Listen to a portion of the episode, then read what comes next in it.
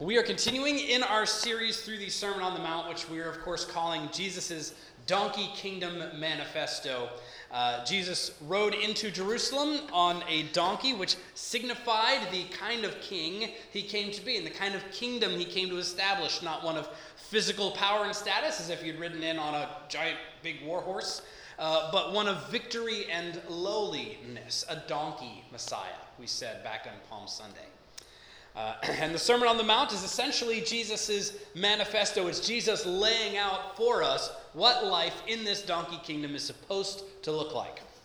And we're in our series within a series on the Lord's Prayer, which is a part of Jesus' donkey kingdom manifesto. So, if you know God and have come to call him your Father and your Savior, praying is at least something that you know you should be doing right?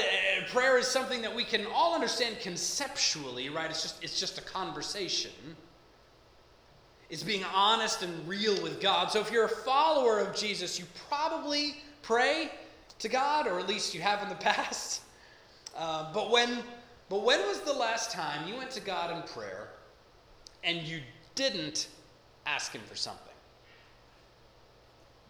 Right? You didn't request anything you didn't ask him to do something.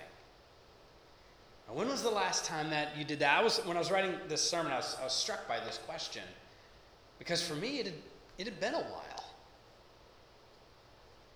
Now, if we're honest, uh, asking God for something in prayer is pretty much what we assume the totality of prayer is. Right? It's going to God for ask to ask for things. Right? And, and that's it's, it's certainly a part of it, right? It's partly true. Uh, it is certainly a time that we get to go to God with our requests and our burdens and of our hearts, but it's so much more than that. Right? God can speak, God can speak to us. Right? We can just sit in his presence. Prayer is a two-way street, actually. And that's what we've been seeing through our look at the Lord's Prayer over the last uh, several weeks. Because while there's nothing wrong with coming to God with our requests, uh, we've been we, we've seen that it's not the only thing that we should be doing. In fact, it's a little ways down the list. Right? Looking at this template prayer that Jesus gave his followers, we see that we start off with worship. Right? We acknowledge who God is as Father and as sovereign over his kingdom. Then we move into a request. But even then, it's not for us, though it kind of it kind of could be. Right? We pray for God's mission, His will, His cause, His will to be done on earth like it is in heaven. Then, uh, so we pray for God's mission, His cause. Uh, we're praying for people to come to know Him because that's what God wants. All right, it's the whole reason Jesus came. So we pray missional prayers next. Then, then we finally get to our requests.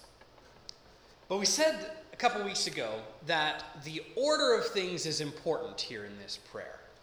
Right? It's a template prayer. We don't have to always pray in this order or pray these exact words, but it's a helpful structure for us. Uh, and we see that the order that he puts things in here is important. Why? Because when you start off with worship and then praying for God's mission first, then our prayers for ourselves become inherently less selfish, right? less frivolous, less focused on ourselves. Our requests are important to God.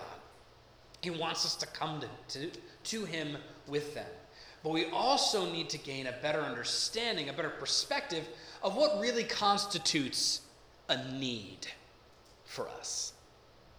So we start in Matthew chapter 6, verse 9, and we read this. This then is how you should pray Our Father in heaven, hallowed be your name. Your kingdom come, your will be done, on earth as it is in heaven. Give us today our daily bread. Give us today our daily bread. Daily bread. That's it?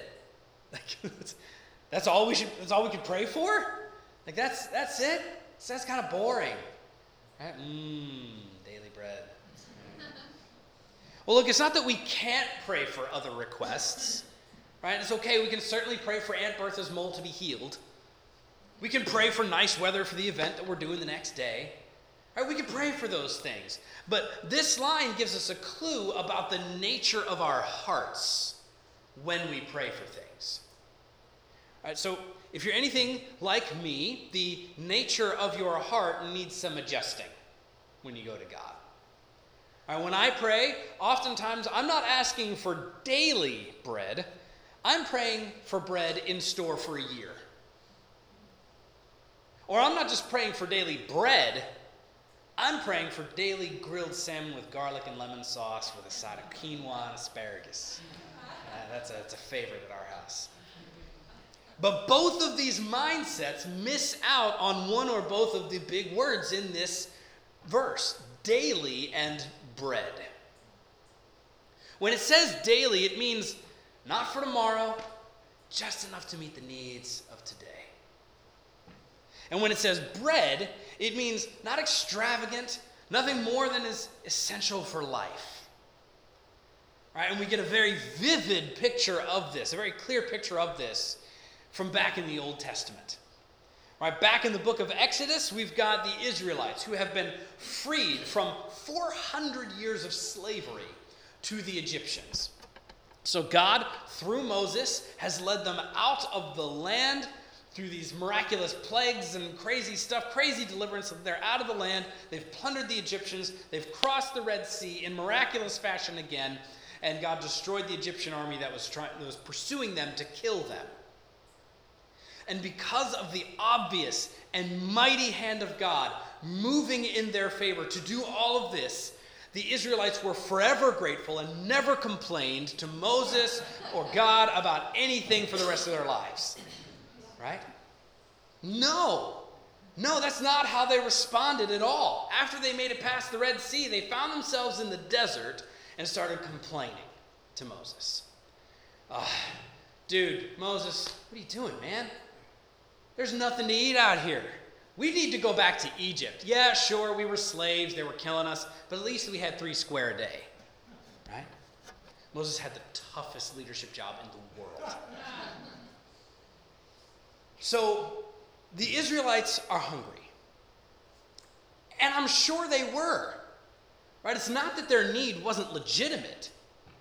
They just forgot so easily who provides for their needs. So, to remind them of who was in control, because apparently they'd forgotten the whole plagues and Red Sea thing, God gives them food. And it's a miraculous provision that they don't really understand. All right, it's bread that comes in the form of like a morning dew on the ground. And the people gather it up and they eat that for the day. It tasted like honey and wafers. They don't even know what to call it. So they call it, we don't know what to call it. it um, that's what manna means. Manna, what is it? Right? The catch with manna, though, was that it was only good for that day. Right? The Israelites were instructed to gather only enough for the people in their house to eat for one day. Then God would send them food the next day. If you tried to gather more and store it just in case, that would go bad. You couldn't eat it. And then to rest on the Sabbath, the stuff that came on the, the, day, the day before the Sabbath, you could gather twice as much. And that would miraculously stay good for the next day. So you didn't have to gather on the Sabbath. Any other day, it would go bad if you collected more. It's fascinating provision. But it was God literally giving them their daily bread. They were living out this part of the prayer. Now, what, what was the point of the manna? Well, the immediate point was to fill their bellies, right? They were hungry, so God provided for their physical needs. But it was much deeper than providing for a physical need. It was also providing for a spiritual need, that of growing in their trust in God. Right? It was a daily exercise of trusting God for their next day. Right? It was teaching them that they couldn't control God, but they could trust. It wasn't a culinary answer to prayer so much as it was a spiritual answer to prayer. So uh, there's a term that pastors use for when you go through a passage in Scripture and you comb through it, you learn what it means, you apply it. It's called expository preaching. Uh, you, you, go through the Bible, you let it set the agenda, and then you preach uh, faithfully what it's saying. It's differentiated from something called topical preaching, where you, you take a topic and you show what Scripture has to say about it. So, our sermon through the Lord's Prayer here, through the Sermon on the Mount, that's expository preaching. Uh, in our series about Christianity and American culture, that was topical.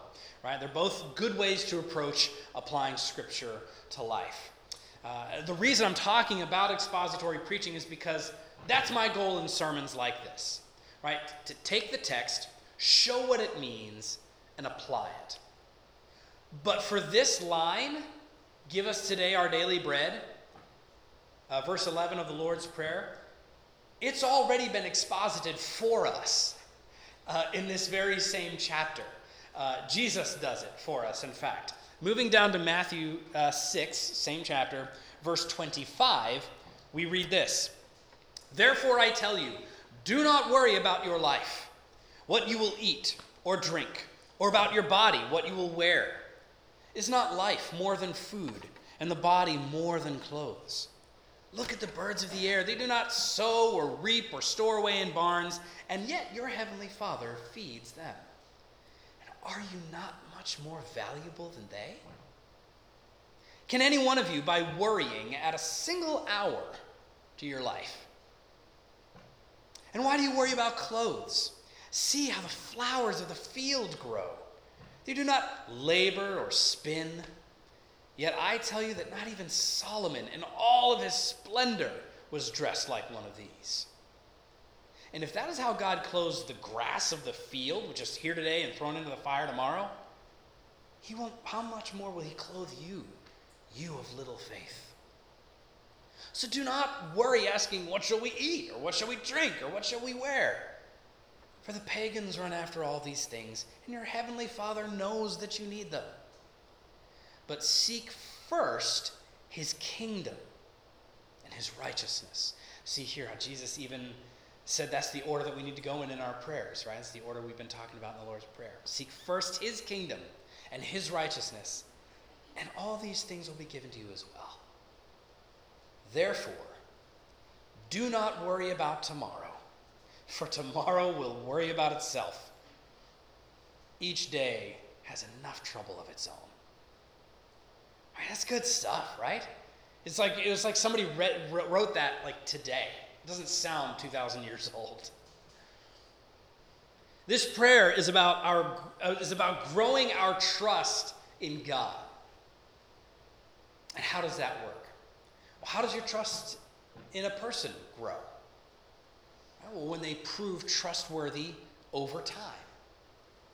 Right? They, they build a trustworthy track record with you. Well, that's what we're asking for here.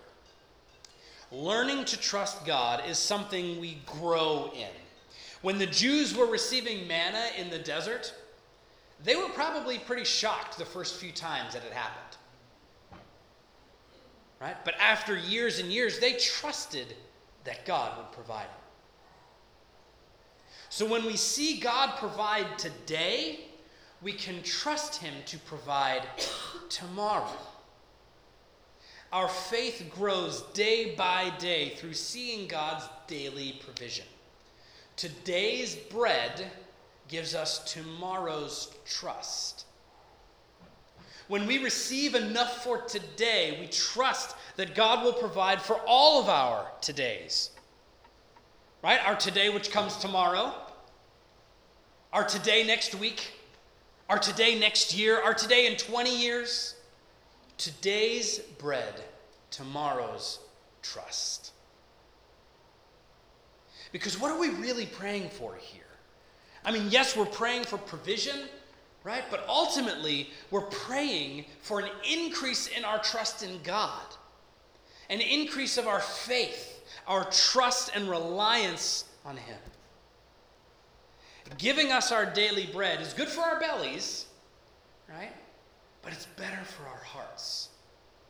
God's provision isn't just for meeting our needs, it's for increasing our trust.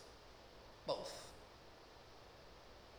And this isn't to say that we can't plan for the future, right? Or, or, we can't save our money for unseen issues down the road. If we've been given those blessings, be wise with them, of course, right? We even see Joseph doing this back in the Old Testament. Joseph was a, a godly leader in Egypt before the time of the Israelites' captivity there. Um, God told Joseph that there would be seven years of incredible harvests, abundant harvests, but that would be followed by seven years of famine. It's a long time. That's a long famine. So Joseph took the reins of Egypt and they, he stored up food for seven years out of the abundant harvest and then was able to feed all the people during this, the famine. So, yes, plan for the future, be wise, but don't put your trust in those things. See, Joseph wasn't trusting in the food stores, he was trusting that God was right and true in his word about what would happen. He was really trusting God with his actions. So don't put your trust in your wisdom. Don't put your trust in your finances or in the economy or in your other investments. Our trust needs to rest in the giver of those good things. Today's bread, tomorrow's trust. One more thing about daily bread. Uh, when I come to work every day, I make a sandwich for myself and I get mustard on there, get turkey and ham, cheese. It's a good sandwich. Now, could I live if I just ate bread for lunch? Yes. Yes, I could live. I would live. But we've been blessed in our family to have those other things to put on there. so I can be grateful when I can do that. But if all I expected was bread, if that's all that I was praying for and then I got a full sandwich, man, I would be so grateful and thankful and humbled by it. Right? If I just packed myself a, a, a you know, a bun in, in, in my sandwich and then, and then I opened up the, the, the lunch box and there was a full sandwich in there, Andrea saw that and she's like, nah, you need the ham and the cheese and the mustard and the lettuce and all that stuff and just stuffed it in there. And I didn't realize it until I opened it up. I'd be like, what? It's amazing! It's just a sandwich, but I wasn't expecting a sandwich. I was expecting bread. But it, all of a sudden, it's amazing.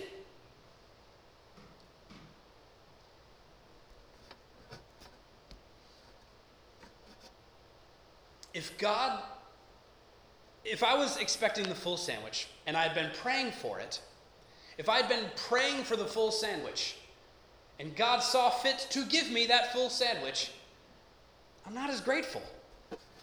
Because he was just fulfilling what I was asking of him. He broke even. When we pray for daily bread, nothing more than for today and nothing more than for what gives me life, then anything on top of that can fill me with gratitude. We can live in such incredible gratitude when we pray for God's daily provision and He meets it over and above what we need. But we can't live in that gratitude when we're praying for all kinds of things that we just don't need. And then God, in His mercy, gives us those things. But then He's just broken even. Right? We might even get disappointed in God if we don't get those over and above things. And sticking with the metaphor, nowhere in Scripture has God promised me a full sandwich. Right? He loves, eh, he loves to give good gifts to his children, and he's a good father. I have been given many sandwiches in my life from God, but we are never promised ease. We are never promised comfort or riches or ham and cheese in this life. We are promised his abundant life and presence. Though. Today's bread, tomorrow's trust. I want to take just a, a, a few seconds here to think about God's provision for you, to help us grow in our gratitude. So we're going to take 15 seconds, just 15 seconds, for us to close our eyes. And we're going to ask God to show us all the ways that we have been provided for so that we can grow in our gratitude to Him. So we're just going to take 15 seconds to think through this and thank God for His provision.